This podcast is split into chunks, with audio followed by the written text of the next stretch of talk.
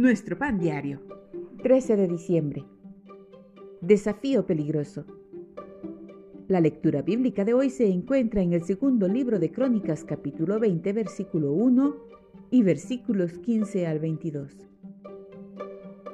No es vuestra la guerra sino de Dios. Versículo 15.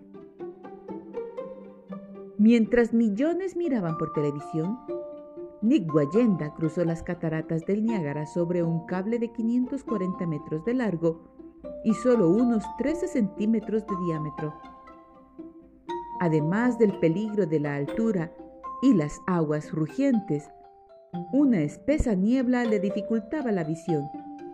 El viento le complicaba el equilibrio y el rocío que levantaba la catarata le impedía afirmar bien los pies.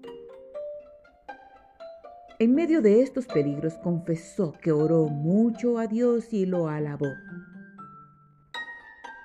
Los israelitas también alabaron a Dios en medio de un desafío peligroso. Un gran grupo de guerreros estaba por enfrentarlos.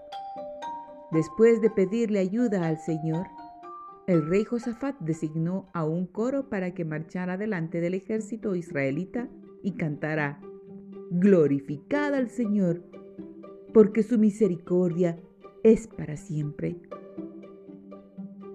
Cuando empezaron a cantar, Dios hizo que las fuerzas enemigas se atacaran y destruyeran entre sí.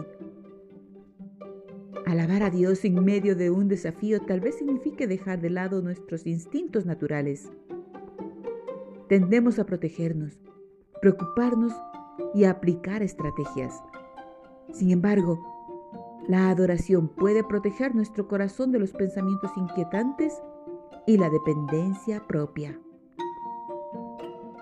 Nos recuerda la lección que aprendieron los israelitas. No es nuestra la guerra, sino de Dios. Señor, Gracias por tu protección y tu presencia.